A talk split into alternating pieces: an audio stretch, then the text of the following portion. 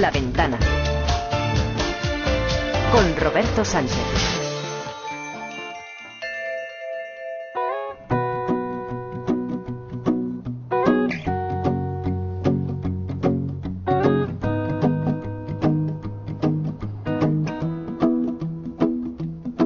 Well, you done done me and you bet I felt it. I tried to be chill, but you're so hot that I melted. I fell right through the cracks. I'm trying to get back. Before the cool done run out, I'll be giving it my bestest. And nothing's gonna stop me but divine intervention. I reckon it's again my turn to win some or learn some. But I won't hesitate no more,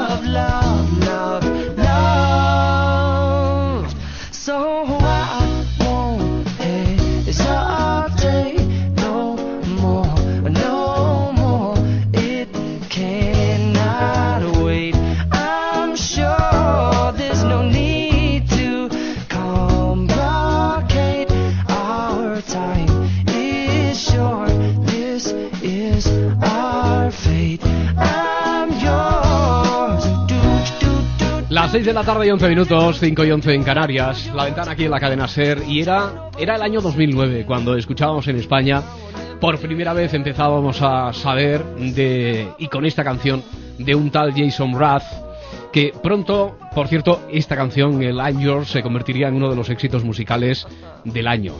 Eso en el mundo de la música. Una palabra te hubiera seguido el pero si este niño era por favor.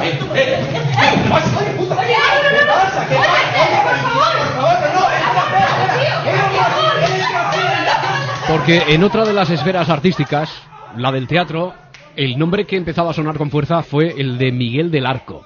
La función por hacer, un montaje dirigido por el propio Miguel y que adaptó de una obra de Pirandello junto con su socio Aitor Tejada, terminó convirtiéndose en la ganadora absoluta de los premios Max, los Goya del teatro. Obtuvo siete manzanas de las nueve a las que optaba.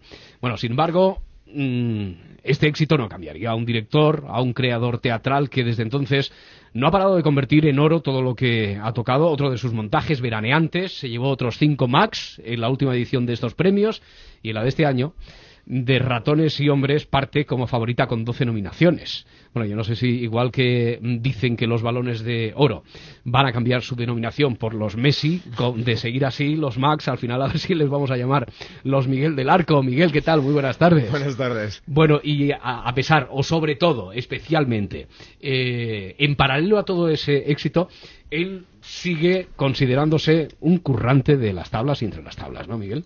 Bueno, es que no se puede hacerlo de otra manera, o yo creo que no se puede hacerlo de otra manera. Si, si no curras, el trabajo no sale. O sea, que más nos vale ponernos a currar, remangarte y empezar a hacer lo que tengas que hacer. Ya, e- es una sensación rara el que estamos hablando de 2009 hasta aquí, eh, suma y sigue de éxitos y los que vendrán, coincidiendo con los años más crudos, más duros de, de la crisis. Eh, es una sensación rara el, el tener el, el éxito justo coincidiendo con, con esta Cuando etapa. todo, cuando todo se cae, ¿no? Sí. Sí, eh, yo siempre, bueno, mi madre dice muchas veces que es por- así- esto ha sido por llevar la contraria porque se me da de, de- de perlas, ¿no? Entonces así, bueno, pero no lo buscas, ¿no? De alguna manera no, no estás en, en- en- intenta, no, no, no- no lo haces coincidir, o sea, es decir, se produce, eh, haces la función por hacer, la función por hacer surge de una manera muy muy particular, es decir, Mm. porque lo hicimos en un local, eh, luego pasó al hall del Lara y a partir de ahí es el público la que con- el que convirtió aquello en un acontecimiento teatral. ¿no? Sí, no, muchas veces hemos hablado de, de, sobre todo la, la situación de crisis convulsa para, para todas, para muchas familias en, en España, pero para el sector este de la creatividad y para el sector artístico, del cine, del teatro, de las artes en, en general, como una época en la que ha habido necesidad especialmente de reinventarse. Yo no sé si las propias circunstancias han hecho, por ejemplo, eh, un factor denominador de muchas de las referencias que hemos encontrado de la documentación buscando sobre Miguel del Arco, eh, aparece de forma muy común el término ese de el mileurista del teatro español. ¿Qué, qué te parece a ti ese Bueno, término? esos son los términos que, que, bueno que os inventáis vosotros los, los periodistas y que eh, también que tienen que ver una tienen una cierta parte que, que, que ver con la realidad, ¿no? Es decir, es como cómo trabajamos. Eh, ahora nosotros estamos eh, a, pu- a punto de sacar nuestra de- siguiente producción eh, después de todos estos Max y estos éxitos y hemos tenido que aplazar ese estreno ya dos veces porque no podemos eh, eh, juntar la, la producción necesaria. Es decir, que esa es la realidad ahora mismo en un momento en el que yo sé que estoy colocado en, en una situación de privilegio, ¿no? Donde mi trabajo tiene un foco muy grande, pero la realidad es otra. Eh, la realidad es la que marca ahora mismo pues una situación eh, en pre- absolutamente en precario. El teatro siempre ha sido en precario. Yo, yo siempre digo que ha- hay veces que habrían que focalizar mucho sobre el mundo del teatro porque nosotros siempre hemos trabajado en precario, nos han despedido con una facilidad pasmosa, nos hemos tenido que reinventar continuamente, eh, hemos tenido que ser emprendedores porque siempre estamos emprendiendo porque los trabajos son finitos y, du- y duran muy poco. Podemos cobrar a lo mejor más que la media en un momento determinado, pero son dos, tres meses, es decir, que esto siempre es así. Y ahora más que nunca hay que reinventarse porque la cuestión eh, está que se cae. Ayer, agradeciendo un premio, yo decía, eh, sobre todo a Concha Busto, que era la, productora de Ratones y Hombres, el que haberse metido en esta situación en un montaje como de Ratones y Hombres con 12 actores en el escenario, eh, que es un montaje muy tremendo. Ahora mismo, por ejemplo, el 21% del IVA ha hundido absolutamente el sector y yo no puedo entender cómo no eh, recapacitan y, y dan marcha atrás en una medida que está haciendo que recauden mucho menos dinero y que por otra parte está hundiendo aún más el sector, es decir, eh, eh, lo ponen en peligro de desaparición. Ya, ya. Eh, sí, queremos hacer referencia porque hablando sobre todo es lo más llamativo porque se hace como el símil, el paralelismo de son los Goya, son los Oscar, los Max. Pero esta pasada noche eh, Miguel del Arco ha recibido bueno el premio Valle Inclán de Teatro por su dirección en la obra de Ratones y Hombres, eh, que era al premio al que te, al que te referías. Que debe ser en este hombre levantarse y decir, hoy no hay premio. ¿Qué, Además, qué- su- qué su- día más soso, qué día más extraño. Además, Miguel superando eh, a Carlos Hipólito. Nada menos. Nada menos. Nada menos. La, la terna final era. te- oye, es- a- ayer, eh, porque ya era la, la tercera vez eh, tercer año consecutivo de- Sí. por el que estaba nominado a, a este premio, es un premio un poco cruel porque se hace a lo concurso, van, van nos van haciendo, o eliminando a, a medida que van viniendo los platos. Yo siempre tengo los dedos cruzados, es decir, si me tienen que eliminar, por, que, que me eliminen ya. los entremeses, ¿sabes? Sí. Que no llegue al póster porque es una tortura tremenda, ¿no? Y ayer llegamos hasta el final y la terna final era nada menos con Blanca Portillo, eh, Carlos Hipólito y yo, ¿no? Entonces, bueno, eh, nervios y, y, bueno, esta cosa injusta de los premios que siempre es una, cosa tan absolutamente subjetiva porque cómo se puede competir de ratones y hombres que es una dirección de un montaje con el trabajo fabuloso que hacía Blanca en, y que hace en La vida son, de sueños trabajos, son dos trabajos muy diferentes. o Carlos en, en- en lo que hacía en Folis, no, no tiene nada que ver, al final es una cosa subjetiva, pero bueno, cuando, como tantas otras cosas. Claro, bueno, dices, eh, yo si tengo que caer eliminado, que caiga en la fase previa. Pero Sí, sí, sí, conforme se van pasando, dice, bueno, pues ya ha sido bastante premio el llegar a la semifinal. Hombre, pues mucho mayores si estoy en la final y sobre todo si en, llevas, en claro, esta terna. A ver, pero y además si es no un premio dan- con dotación económica que vamos, que, que saben a gloria. Oye, sí, tan necesaria, ¿verdad? Por aquello que decías. Eh, es que se está convirtiendo un poco menos que en una utopía, eso de que suceda algo tan lógico en el mundo del teatro como eh, trabajar y que te paguen por tu, por tu trabajo. Tú tuviste un episodio muy sonado, ¿no? Fue eh, el año pasado con el Ayuntamiento de, de León. Sí, ¿Qué, bueno, qué pasó? Bueno, eh, eh, en esto que, te- que teníamos, nosotros íbamos a, los, a hacer los bolos, teníamos unos atrasos tremendos, es decir, llegamos a acumular funciones que habíamos hecho eh, hacía dos años y que seguían sin, sin, sin, sin ser pagadas. Sobre Nosotros- todo cuando contratan Claro. eh, los ayuntamientos. Contratan los ayuntamientos ¿no? y tú sales de Madrid, pagas a tus trabajadores, pagas el IVA que te requiere la de la administración Mm. y que tú no puedes decir te lo pago dentro de dos años, no, lo tienes que hacer en una, una factura que está emitida pero no está cobrada. Y A- a partir de ahora eso sí que va a cambiar, por lo menos, sí, por lo yo- menos. a- hasta que lo vea no lo, no lo Ya, voy a ya, ya. creer, ¿eh? Pero bueno. Y eh, cuando, bueno, cuando el Ayuntamiento de León teníamos noticias de que era un ayuntamiento que tenía una cantidad de atrasos y de, de compañías sin pagar y exigimos una cláusula en el contrato que decía que tenían que eh, poner el dinero por adelantado, es decir, que un día antes de la, de la representación tenían que pagar la representación. Nos dijeron que sí, nosotros nos quedamos, porque realmente era una, una medida para que nos dijeran que no. Pero nos dijeron que sí. Y llegó el día de Marras y no ingresaron el dinero. Entonces dijimos, pues no vamos, hombre, esto es un escándalo público. No, lo que es un escándalo público es que tú lleves, tengas mm, cientos de compañías que hace más de un año que no, lo, que no les pagas. Eso sí que es el escándalo. Ya has estado así observado y contemplado eh, de forma precisa No, no, en, aquel contrato. O sea, que Claro, no, había pero rectificaron, Mm. eh, volvi- volvimos a firmar un contrato ¿Ah, con sí? esa misma cláusula y al final fuimos a hacer la funcionalidad. Eh, desde luego, eh, Miguel del Arco no es un recién llegado, a pesar de que, ¿qué es lo que hace que a uno le sigan catalogando como el joven director? Bueno, eso es, yo, yo me iba a decir me descojono, No, ¿no? sí, sí, te Claro, descojonas. Has llegado a decir que te descojonas Sí, sí. y que ya tienes el culo pelado. Hombre, claro, claro. dice, te- Pero no está mal, ¿no? Peino canas. Hombre, si venimos... eh, un día me decía Rosana Torres, que es una periodista eh, Mm. muy especializada en teatro, que, que, Rosana decía, hombre, es que venís, esta, esta jornada de, de- de nuevos directores, venís a sustituir a directores octogenarios. Entonces, comparados con los octogenarios, sois muy jóvenes. Y digo, bueno, vale, si es por ahí, sí. Vale, Vale, aceptamos Vale, aceptamos, entonces, ¿no? aceptamos joven. Bueno, eh, ves, antes me estabas hablando de los principios de la función por hacer.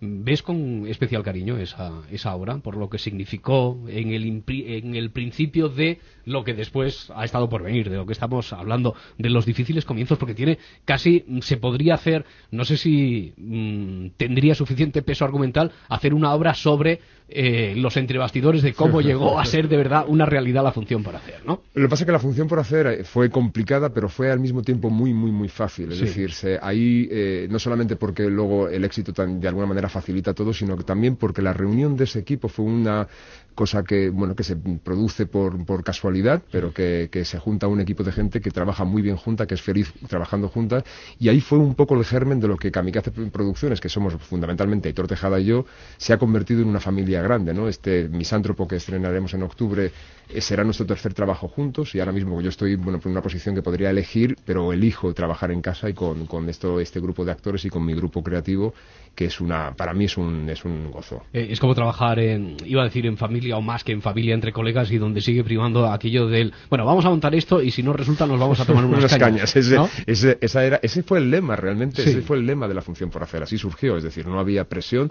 bueno estábamos tan relajados que yo llevaba cinco años sin fumar y me puse a fumar de pura tontería Ya. estábamos súper relajados A pues lo bueno, mejor entonces no estabas tan relajado. Bueno, no, sí, sí, estaba, pero fí- fíjate que yo creo que empecé a fumar porque lo que cre- creía que lo tenía completamente dominado y no. ¿Lo no, has dejado me- ya entonces No, no, vez? Sigo fumando, sigo fumando como un carretero. Vaya. Y, y yo creo que por ahí está esta cosa sin que no tenía presión, de, mm, eh, había una libertad absoluta, ni siquiera teníamos el hall del Lara para, para- en esa, eh, las, las tres primeras Mm. funciones de la función por hacer surgieron y fueron realizadas en el, en el propio local de ensayos para treinta y tantas o cuarenta personas que cabía. Ujú.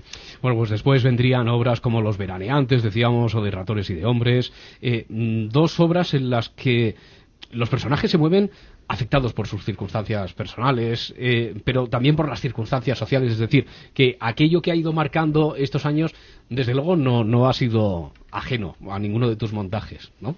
Bueno, pues yo creo que el teatro habla de. El fundamento es el ser humano, que habla de todo lo que afecta al ser humano, y creo claro que hay que poner el foco en, el- en lo que le sucede al, al ser humano. Por eso me sorprende tanto cuando de repente sale un actor en un foro, en un premio, en cualquier sitio, y de repente opina sobre la situación Hmm. actual, y de repente se le echa a todo el mundo, que mm, primero anula de, de alguna manera la, la- la propia libertad de expresión. Luego, nosotros creo que como, como trabajadores de- de- de- de- del alma, es decir, nosotros somos gente que tiene que reflejar y donde la gente se tiene que sentir identificada con lo que estamos haciendo, tenemos que estar muy atentos a lo que pasa a nuestro alrededor. Mm. Yo quiero hablar de aquí y ahora y por eso además me atrevo a hacer adaptaciones a salvajadas sobre, sobre los clásicos. Intento traerlo aquí. Yo no quiero que se haga ese, ese, mm, esa transposición histórica para Mm. ver veraneantes que sucedía a principios de, de- de- de siglo, del siglo pasado y yo quería que fuera aquí ahora. Mm. Entonces, estamos atentos a lo que sucede a nuestro alrededor. Debemos estar, pero no solo nosotros. Yo creo que es una, una cuestión de condición de- de- del ser humano. ¿no? Somos Sí. animales políticos al final. Eh, creo que, que te hemos escuchado, leído decir que eh, es necesario hacer el clic intelectual cuando, cuando se llega al teatro, que no todo tiene que encaminarse hacia la ligereza, que también el teatro, desde luego, eh, si, si puede ser un recreo, y lo puede ser para el espectador, está muy bien, pero que no tiene por qué estar desnudo de, de ese punto de invitar a la reflexión sobre el aquí y ahora, lo Ah. que está ocurriendo. Yo reivindico la diversidad. Eh, eh, yo disfruto mucho cuando el teatro me hace pensar. Me voy ahora mismo a la, a la, a la Abadía a las 8 a ver una función eh, fabulosa, que, que que sé que es una función densa y tremenda, pero disfruto igualmente mm, yendo a la Latina a ver a Pepón Nieto y a Fernando Tejero haciendo mitad y mitad, en una comedia sorprendente, divertidísima, que pasé una hora y media me muerto de risa, ¿no? Claro. Yo reivindico, tiene que haber de todo, eh, y, y además hay gente para hacer de todo, hay gente que se especializa, gente que eh, creo que el teatro debe abarcar todo lo que puede abarcar el ser humano, para eso está. Ahora en el Teatro Alcázar eh, se representa otra obra tuya, Deseo, escrita y dirigida por ti, con Luis Merlo, Gonzalo de Castro, Emma Suárez, Belén López.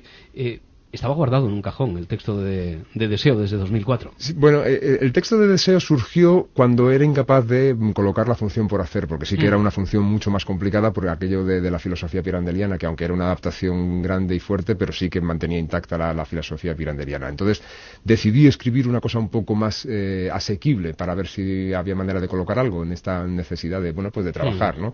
Y surgió la posibilidad de hacerlo, em, eh, íbamos, estábamos a punto, se cruzó en mi camino Nuria Esper, mm, y si Nuria Esper dice, ven, tú lo dejas todo, y mm, Se, entonces se empeñó especialmente, ¿no, Nuria Esper? en que- se empeñó, afortunadamente. Yo no sé qué, qué pájaro alentó, pero se empeñó sin conocerme de nada, se empeñó. Pero Mira, tú creías que era, bueno, sin conocerte, sí que, sin conocerte personalmente, ¿te refieres? No, ¿no? sin conocerme Claro. personalmente, conocía mi trabajo, evidentemente, ¿no? Mm. Pero que sin conocerme, pero claro, que te llame Nuria Espera, a mí me, sigue, inter- me sigue impresionando después ya de unos cuantos Lo- años lo- de lo relación. dices, eh, pero creías que era una broma en Sí, ese sí, momento. ¿Cómo fue? ¿Cómo fue? ¿Recuerdas pues exactamente? me llamó Juan José Oane, eh, que es el productor de, de La violación de Lucrecia, y me dijo, ¿te interesaría dirigir a Nuria Esper en un Shakespeare? Y le dije, venga, bueno, ya, Eh, eh, que tengo mucha prisa, cuéntame qué quieres. Pues estábamos hablando de otras cosas y dice, no, no, no, que es verdad. Y yo tardé un rato en, en, en- en- dije, ¿cómo, que si quiero eh, dirigir a Nuria Esper en un Shakespeare? O sea, ¿qué, qué, qué tontería es? Evidentemente da Porque ya Nuria Esper un se ha brazo- encariñado, se ha un encariñado, brazo y sí. medio, ¿no? O sea, pero lo que pasa es que me parecía completamente surrealista, ¿no? Era, era, era extraño. Oye, y ahora en la recuperación de aquello que decíamos, bueno, simplificando, que estaba en un cajón el texto de, de Deseo, ¿qué culpa ha tenido Pedro Larrañaga para, Pues toda. para rescatarla? Toda, toda, ¿No? pero ha, ha tenido un poder de convicción absoluta, ¿no? Me, me llamó, yo no tenía, la verdad, que una intención clara de, de montar ese texto. Eh, también llegó en el momento justo, había, era un pre- yo necesito mucho tiempo para preparar mis, mis montajes, con lo cual me doy tiempo y a- aquí me había dado por demás, porque estaba escribiendo un guion para cine, o sea que tenía... Y bueno, aprovechó el momento, ese momento justo y necesario, me, me pilló y además me ha permitido hacer una, una producción fabulosa con cuatro, cuatro actores maravillosos, pues que, que, que- ¿cómo, que- ¿cómo iba a decir que no?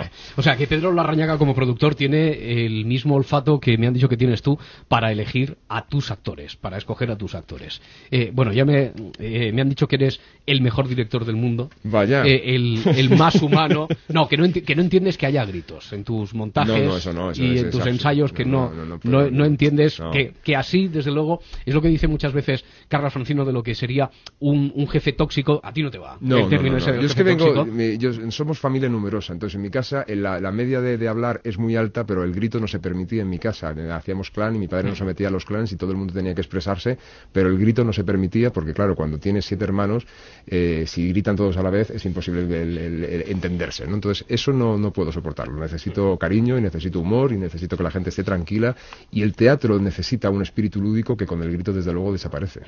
Nos permites que, que entremos, bueno, ahora me tienes que decir que sí, ¿no? porque si no es que me fastidias el guion, pero eh, que Miguel del Arco nos va a permitir que conozcamos, que conozcáis cómo trabaja él realmente. Pasen y vean lo que hay, ahí decíamos entre bastidores al otro lado del telón. Es un reportaje de Laura Piñero.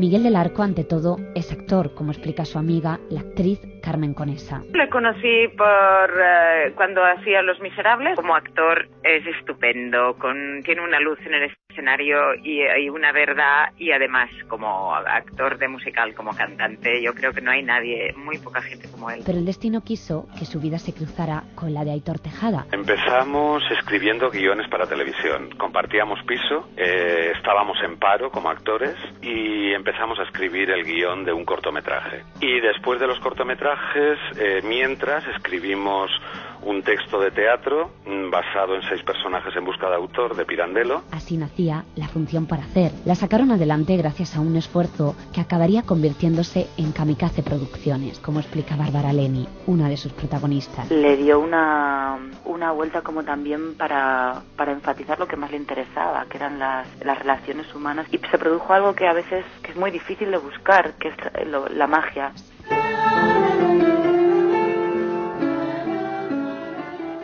La historia se repetiría en Veraneantes. En El Inspector nos enseñó que la risa puede estar llena de miseria. Este país se rompe y el gobierno está buscando traidores. En De ratones y hombres, que los problemas de los demás se parecen demasiado a los nuestros. Fernando Cayo encabeza su reparto. divierta y llegue al espectador es el hecho de que eso esté destinado a ese espectador contemporáneo. Y desde luego, pues, eh, bueno, todo el mundo que ha visto una función de Miguel, pues sabe distinguir esas marcas de estilo suyas, ¿no? Esos diálogos cruzados, esa esa forma de vivir la historia de una manera muy pulsional, muy orgánica, muy de verdad, muy como en la vida real. Nombre. George Milton. George Milton. ¿Y tú? Lenny Small. Tu último trabajo. En el norte. ¿Tú también? Sí, él también. Vaya. Cuando se pone a escribir, puede acabar con una historia de engaño conyugal de fin de semana como la de Deseo, El deseo es el motor que mueve el mundo. Sí, señora. No era el amor. Pero es el amor, hermano, el deseo. en su juicio a una zorra, él tenía claro que ella tenía que ser Carmen Machi. le gusta mucho ver a los actores trabajar. Entonces ahí mm, voy a robar unas palabras de Nuria Sper, porque además se las eché ayer, como que si estuviera, estuviera trabajando con arcilla, él te, te moldea, pero siempre dejándote respirar a ti. En el proyecto Yucali, por encargo de la Comisión de Ayuda al Refugiado, puso sobre las tablas a un refugiado de verdad. Me llamo Murtala Warsame y hago fotos de lo que veo. Pero la mirada es subjetiva. Yo veo destrucción donde ellos dicen que construyen. Ambas miradas son verdad. Otra cosa es que sean justas. Volver no puedo volver. Mi hija, eh, mis padres y bueno, toda la familia. Eso sí que es de, de lo que más duele. Tomó su nombre de una canción que habla de una tierra en la que todos los seres humanos pueden entrar para aliviar su dolor. Ese mundo también es el teatro que Miguel del Arco representa. Ha sido muy emocionante, ¿verdad, Miguel? Y por muchos motivos.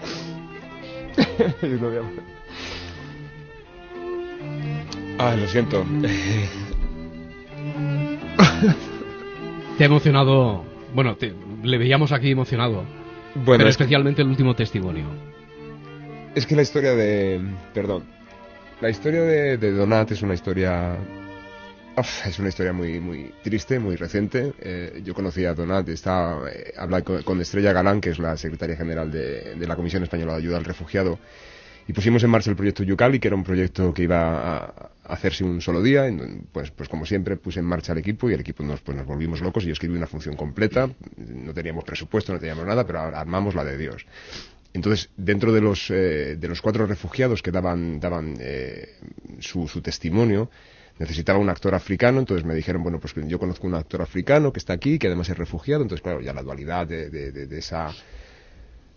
Bueno, me pareció soberbio, entonces apareció este señor, un africano enorme, gigantesco, con una voz, eh, ya la habéis oído, eh, con es una, era un actor espléndido, eh, tuve una relación fabulosa con, con Donat, porque además tiene, bueno, pues una, una forma de hacer muy diferente, eh, eh, formado en, en- África, tuvo que salir del Congo eh, con, con problemas, dejó a toda la familia. Eh, Donat llevaba aquí ya bastante tiempo, tenía a su hija en, a sus hijas porque había criado a una como, suya. Y, y Donat eh, se puso enfermo y después eh, hicimos su- el proyecto Yucali, luego hice un, un corto pa- para, para CEAR también de presentación para captar socios para CEAR, que también protagonizaba eh, este Donat y que apoyaron desde el juez Garzón, sale aparece Nuria Sper, Carmen Machi, Tristan Ulloa, es decir, un montón de gente, y al poquito tiempo Donat se, se murió. CEAR, que es eh, una eh, organización absolutamente fantástica, no solamente le ayudó cuando llegó, sino también cuando se marchó de- definitivamente, se trajo a sus hijas de- desde el Congo y están por aquí. CEAR está a punto de cerrar porque las, estas subvenciones que llegan a las ONGs, aparte, además les han hecho un recorte salvaje eh, y las pocas subvenciones que les han sido concedidas eh, eh, no les llegan, con lo cual tienen que tramitar con los bancos y están asfi- asfixiados con los, con los intereses.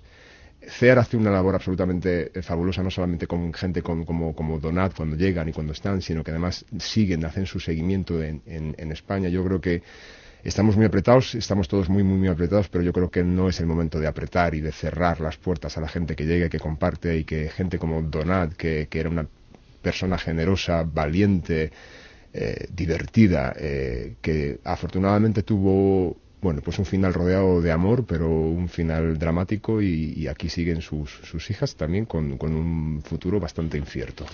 Pues sí, es un futuro incierto, estamos muy apretados, como decías, pero tú eres un tipo que, que, que mantiene la esperanza, que crees que esto no acaba como una tragedia de Shakespeare, ¿no? No, yo eh, siempre lo digo, yo trabajo mucho con, la ironía, con el humor, con la parte más... Me, me, me gusta que los personajes muestren sus mezquindades y todos las tenemos. Pero yo creo que siempre eh, hay un, un momento de esperanza. Siempre decía de ratones y hombres que era una, una cosa muy muy negra, pero que estaba secretamente iluminada. Y ese secreto, ese secreto que iluminaba la función era precisamente el amor que había entre Lenny y, y- y George. ¿no? Yo, yo confío mucho en el amor y, la gente fundamentalmente lo que queremos es querernos y estar bien. O sea que dentro de eso eh, yo siempre confío en la naturaleza del ser humano. siempre. Sí, yo quisiera preguntarle a Miguel, porque hoy nosotros además aquí, no solamente en nuestra sociedad, sino justo en esta calle hemos vivido ese, eh, esa despedida que se ha hecho a, Sara Montiel. Creo que ayer en la entrega del premio también tuvisteis un momento emotivo para recordar a la actriz. Mm, No sé, ¿tenías alguna conexión con ella, con Sara Montiel? Bueno, la conexión que puede tener cualquiera que ha crecido en este país, ¿no? La, hemos visto por activa y por pasiva. Es, es, un icono de este, de este país, hizo cosas muy importantes, se abrió puertas de sal- pegando el salto. Yo ayer decía, mm, no tengo una relación así de decir no, no la conocía. mm, eh, creo que es hay una diferencia clarísima con la que estoy hablando ahora mismo. Sara Montiel ha hecho una vida maravillosa, se ha muerto con 85 años en un baído, eh, rodeada de sus hijos. eh, hasta hace tres días estaba seguía haciendo entrevistas y mm, le oí ayer eh, he cumplido mis sueños, todos los sueños de mi vida eh, y se muere con ochenta y tantos años, ¿no? O sea que ¿dónde hay que firmar? Mejor. Miguel, que sigas teniendo esa, esa fuerza. Seguirás recibiendo muchos premios, pero el que yo mm, creo que hemos escuchado esta tarde, que es el cariño que te tienen tus actores, aquellos a los que mm, no permites que en tus montajes haya un grito contra No, ellos, sino en todo caso un mensaje de, de ánimo.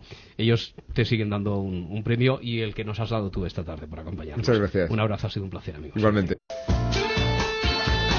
18 minutos para llegar a las 7, las 6 en Canarias. Bueno, esta noche Canal Plus estrena la tercera temporada de Juego de Tronos. Ayer lo hacía con la sexta de Mad Men. Mañana 4 estrena Homeland, series todas ellas de mucha calidad, de un gran coste también. Cada capítulo de estas series tienen costes de bueno, de más de 2 millones de euros. Dinos tu nombre y danos tus perfiles. Jordi Aguilar. ¿Cuánto de perfil? Sí, sí. Mm, Me ha invitado Jordi Aguilar, un actor alto, un chico. Unai. Santiago Nogués. Hola, me llamo Cristina Soria. He estudiado arte dramático en la escuela de Joan Escalada. 112, la atiende Cristina Soria. ¿En qué puedo ayudarle? Yo sí creo que cada uno tenemos un don. Cada uno estamos llamados a algo.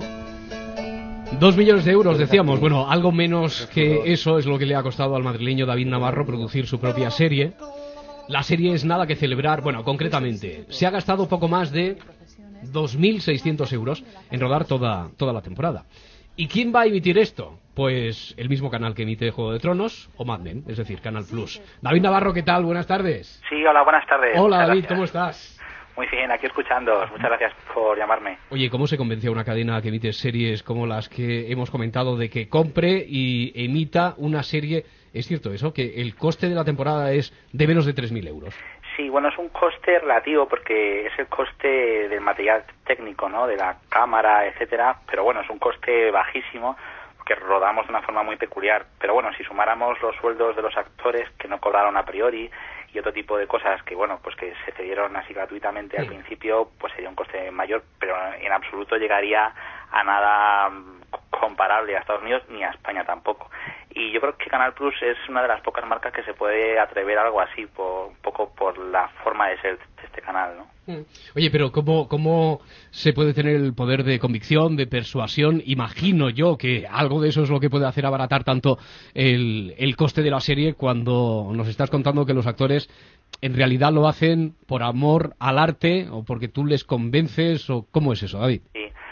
Realmente en este país eh, se dice que hay muchos actores, pero realmente hay muchos más de los que nos imaginamos y no trabajan todos los días o no están visibles todos los días. Eh, Una de las penas de los actores es que si- siempre se piensa en los famosos, pero es que hay muchos actores y esos actores necesitan hacer algo, necesitan darse a conocer, a- eh, aprender, eh, ejercitarse. Se lo han tomado entonces como un escaparate, como una inversión. Realmente sí, bueno, y si la serie va bien, como parece que va bien, pues mira, ya todos salimos ganando un poco más. Pero Oye, ¿de realmente sí, sí. ¿De, de qué va la serie? Nada que celebrar. ¿Y cuántos capítulos son los que forman parte de esa temporada? la serie va de actores, precisamente va de eso, de actores que pues que no les conoce nadie, que empiezan a, a moverse en este mundillo y que poco a poco se intentan abrir un hueco, pero no lo consiguen, porque es una comedia en clave ácida. Eh, hemos grabado seis capítulos de, de 25 minutos, lo cual en total son unos 150 minutos de metraje total, que casi es co- como dos películas. Y, y es eso, va de los actores haciendo de sí mismos. Ya. Eh, ¿Se puede vivir de esto? Bueno, tú en realidad es que has tocado muchos palos. Tú has llegado a trabajar en comunicación de la Moncloa. Sí, eh, yo, eh, una de las cosas que tengo buenas es que conozco muchos mundos. He trabajado en comunicación en la Secretaría de Estado de la Moncloa en Mm. su momento, en bancos, bueno, he trabajado en cosas muy diversas y, y también he ejercitado mucho la visión de qué quiere el otro, de qué busca el otro. En el caso de gestionar una serie de este tipo, hay que ponerse en mi piel como creador, que lo que yo quiero es hacer una serie porque quiero, pero también hay que ponerse en la piel de los demás, ¿no? De por qué un actor va a, a sumergirse en este proyecto o por qué una cadena va a querer comprar esto. Bueno, pues sí, puede ser la única cadena en la que coexistan series, como decíamos, de alto presupuesto, hablando de esos dos millones de euros, y donde desde luego no desentone, sino más bien todo lo contrario, y que le dé un punto hasta de exotismo, entiéndaseme, eh, David, desde el punto más cariñoso, ¿verdad?, que puede tener ese término, y pueda tener cabida esa, esa serie de menos de 3.000 euros. Nada que celebrar, lo hemos celebrado esta tarde con el ideólogo, con el productor, bueno, con quien lo ha puesto en marcha y ha hecho realidad este proyecto. David Navarro, enhorabuena, un abrazo. Pues muchas gracias, un abrazo. Un saludo, adiós, buenas tardes.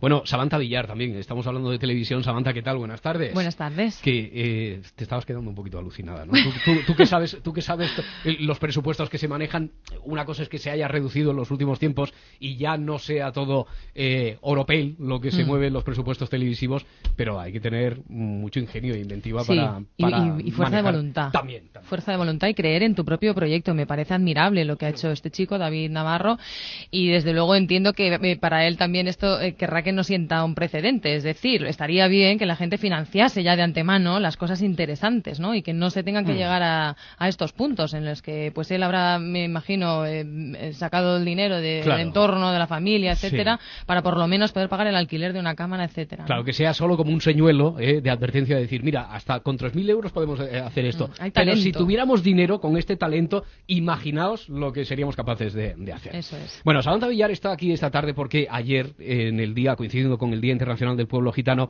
conocíamos que Karina Ramírez, una de las actrices no profesionales del asentamiento chabolista eh, del Bacie, que representaron por toda España la obra La Casa de Bernarda Alba, eh, Karina estaba en prisión. Estaba en prisión desde el sábado. Eh, ingresó para cumplir una condena de un año de cárcel por sustraer y robar chatarra en una obra. Eso dice la sentencia. Unos hechos que se emitieron en el programa 21 días de la cadena 4, al frente del cual estaba en ese momento Samantha Villar. Bueno, eh, Samantha está aquí porque mm, en realidad es que coincidió que no solo lo escuchó por la radio, sino que estaba aquí en las instalaciones de la cadena SER en Mm. Madrid por otra circunstancia, eh, cuando le advierten de que estaba hablando en este programa Ricardo Iniesta, que es el director de esa cooperativa, de esa... eh, Compañía de de esa compañía de teatro y bueno, dijo, acusó a Samantha de cobrar 20.000 euros por el programa y dar apenas 100 euros a Corina, de no dormir en las chabolas y de organizar un robo para poder grabarlo en el programa. Todo eso es lo que decía Sí, lo sé, Ricardo. lo oí, lo oí. oíste, ¿no? Sí. Y tú has hablado ya con Ricardo. Sí. Y se ha aclarado. Todo esto es falso, de principio a fin. Yo, eh, la verdad es que me quedé alucinada cuando oí a este señor hablar. Él, por supuesto, ha hecho mucho por la gente del Baci, les ha ofrecido trabajar en la compañía de teatro y yo se lo agradezco porque yo aprecio mucho a esta gente que me acogió en su casa eh, como a un familiar más.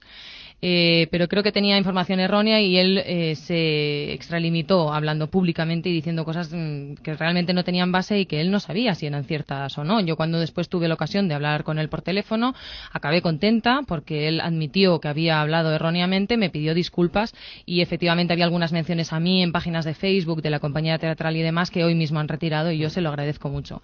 En realidad lo que ha pasado en este caso es que Karina ha sido condenada por este robo que nosotros emitimos en televisión, pero no ha ingresado en prisión por este robo. Hmm. Ha ingresado por otra serie de circunstancias y es que eh, el año pasado cuando se hizo este eh, juicio y hubo una sentencia, nosotros conseguimos un pacto con el fiscal por una- un procedimiento que contempla la ley, que es en lugar de ingresar en prisión, poder compensar económicamente eh, por cada día que se hubiera tenido que Ujú. ingresar en la cárcel. Este pacto al que se llegó con Fiscalía, a última hora el juez no lo vio bien porque Karina era delincuente habitual. Es decir, ¿lo vio bien para ti, entonces, y no lo vio yo ni bien para Karina? ¿O ni no? Tú no estabas ya en la causa. Claro, yo ni siquiera estaba imputada en esta causa porque el juez entiende que yo estoy haciendo un trabajo allí. Yo Bien, no he ido a robar nada, sino que he ido a hacer un reportaje. Entonces a mí ya no me acaban imputando y sin embargo al resto de la gente que estaba en esa furgoneta pues sí que les imputan. Dos de ellos no han entrado en la cárcel porque no tenían antecedentes, pero el caso de Karina y de otra persona es distinta porque en cinco años eh, cometen tres eh, robos de- con fuerza y el juez, desde mi punto de vista, pues acaba como hinchándose un poco las narices y decide que tiene que entrar. El problema de este caso, creo yo, lo más importante que es que el juez no atiende a que Karina desde hace cuatro años y en buena parte gracias al trabajo que ha hecho Mm. mm, Ricardo Iniesta y la compañía de teatro, se ha rehabilitado. Karina es una persona que no ha vuelto a delinquir y que en su momento si cometió estos delitos era porque no había ni un ingreso en esa familia, que era otra de las cosas que nosotros también explicábamos en el reportaje. Había una secuencia justamente previa a la del robo en la que se veía cómo la familia solo tenía dos huevos para 14 personas. O sea, esa familia no tiene cubiertas las más básicas de sus necesidades. El juez eh, no entiende esto, no entiende que en los últimos años, gracias a que Karina es actriz, tiene ingresos y ha dejado de, de delinquir y lo que se está luchando ahora, está luchando el abogado de ella y yo le doy todo mi apoyo desde aquí, es por el indulto, porque es un indulto Mm. merecido para Karina. Karina es una mujer rehabilitada eh, que cometió un daño en su momento por unas necesidades muy determinadas y que ahora ya no tiene. ¿Y, y qué es lo que tú, desde luego, aprovechando esta circunstancia, remarcas para ver si lo ve también con claridad el juez y llega a tener esa, esa Eso es. sensibilidad de cómo ha cambiado el escenario para que Karina, desde luego, ahora pueda verse favorecida por el indulto? Eso es, eso bueno, es. aclarado todo, entonces, Samantha. Sí, hijo, porque yo ya Sí. estoy acostumbrada a aguantar chaparrones y ya este es otro más. Pero yo lo que quiero aprovechar la ocasión es para que por lo menos podamos ayudarla a ella. Muy bien. Un beso, Samantha, mucha suerte. Gracias. Muchas gracias. Vamos a la cocina ahora.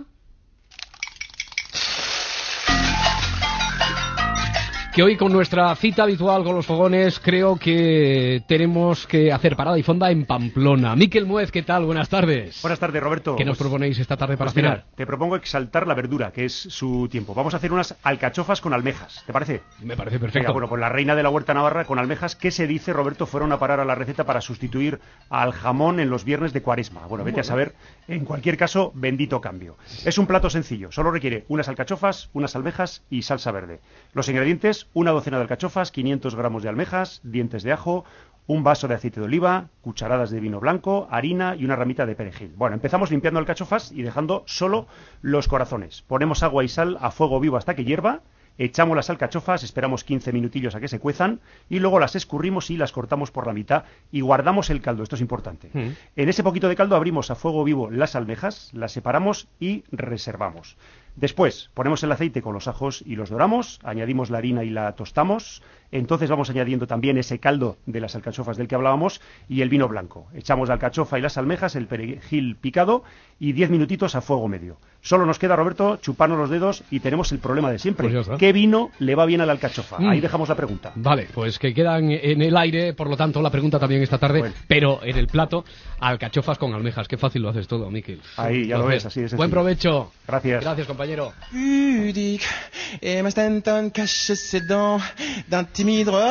Reflexiones del meñique. Luis regard Piedraíta, buenas tardes. ¿Qué tal, jovenzuelos? ¿Qué tal? ¿Cómo estás? Hola, Samantha. Hola, Hola. Paloma. Hola, Hola. Roberto. Hoy hablaremos de un tema importante. espera, no, espera, no te espera, preocupes. no, No, no, no. vamos, vamos a lo- al, al- al tema porque no es baladí. Y al no, dec- y al no ser baladí es importante. Bueno, tú mismo. Hoy hablaremos de las camas. De las camas, Sí, porque mucha gente piensa que la cama es ese animal cuadrúpedo cubierto con una colcha que hay en los dormitorios y que sirve, dar, sirve para darse golpes con el dedo meñique cuando estamos descalzos. Y no es así. No solo para no eso. es así. Las camas tienen un fin mucho más noble. Guardarnos las pelusas. Conservar nuestras pelusas. Pero, pero, ¿qué son las pelusas? Se preguntará la gente que no sabe lo que son las pelusas. Las pelusas son nuestra vida que pasa. ¿Cómo? Me explico. Sí, Cuando dormimos, las camas absorben nuestro cansancio y lo excretan por debajo convertido en pelusa. lo visto transforman en bolillas de pelusa. Por eso, no de- demostración científica, por eso, debajo de las cunas no hay pelusa. Cierto. Porque los bebés no descansan. Los bebés no descansan. Gritan, lloran, dan patadas, pero el cansancio no lo sueltan. Se lo quedan todos ellos ahí guardados para sí y luego se duermen encima de cualquier cosa. Por ejemplo, una abuela. Sobre todo encima de la abuela. Sobre todo encima de una abuela. Por eso las abuelas sí tienen pelusilla Claro, por el cutis. Ahora se entiende todo, ¿eh? Hombre, incluso si un bebé se duerme varios días encima de una abuela, se da lo llamado efecto algodón de azúcar, que es cuando la pelusilla del cutis se funde con el cardado de la abuela y todo queda como un delicioso y suavísimo capullito de seda al que le acaban saliendo unas alas de mariposa y se va volando. Ya, pero eso tiene que ser No después de pasa varios días. No pasa casi nunca, pero, Claro. pero bueno, puede que algún día pase. Sucede que la vida pasa, Hmm. que después crecemos y nos pasan a una cama nido. ¿Y ahí qué? Es un problema, porque yo cuando, recuerdo la primera vez que escuché el concepto cama nido, me imaginaba algo en un árbol. Y no, me decepcionó. Dice, no es esto. Dice, ¿qué es esta mierda? Esto, esto de, de nido no tiene nada. La Como no rompa yo el colchón de plumas, aquí no, aquí no hay, no hay nido que valga. Entonces, la auténtica cama nido viene después. Es la del piso de estudiantes. ¿eh? Que más que nido yo lo llamaría cama madriguera. Muy apropiado. Una cama madriguera porque es como un amasijo de sábanas, mantas, colchas, cargadores de teléfono, compacts de Sabina, apuntes, bolis y el estudiante vigoroso ahí orada, orada una madriguerilla y se duerme agazapado como un hámster. Allí eso sucede. Y esa cama tiene debajo unas pelusas de polvo con denominación de origen Ya, si quieres. de la NBA, ¿eh? claro. Pelusas como la barba de Valle Inclán, he visto yo allí. Vamos, que si quieres forras una con tela y te haces un puff. ¿eh? O una almohada para la cama madriguera. Mira, reciclando. Ahora uno se pregunta, ¿y por qué estas pelusas? eh? ¿Por qué el estudiante? ¿Por qué, ¿Por qué estas pelusas? Pues porque el estudiante es un ser lleno de vida y cada día que pasa deja debajo de la cama gran residuo pelusil. De hecho, hay veces que en la cama del estudiante duerme otro estudiante de distinto sexo o del mismo sexo, estudiantes machos, hembras, machos. Pero lo ¿qué que sea, qué tienen relación? Hacen ahí las cosas del coito y eso supone extra de pelusa, extra de polvo, supone extra de polvo y extra de pelusa. Ya. Y pasa una cosa muy curiosa, que es cuando, cuando los estudiantes hacen el coito en la madriguerilla, Sí. hacen ruiditos. que molesta a la persona que está en el piso de abajo? ¿eh? Cuando uno está en la cama y se oye eh, a los de arriba hacer lo del coito, molesta mucho. Molesta, pero no molesta porque no te dejen dormir. Ah, no, no, molesta de envidia.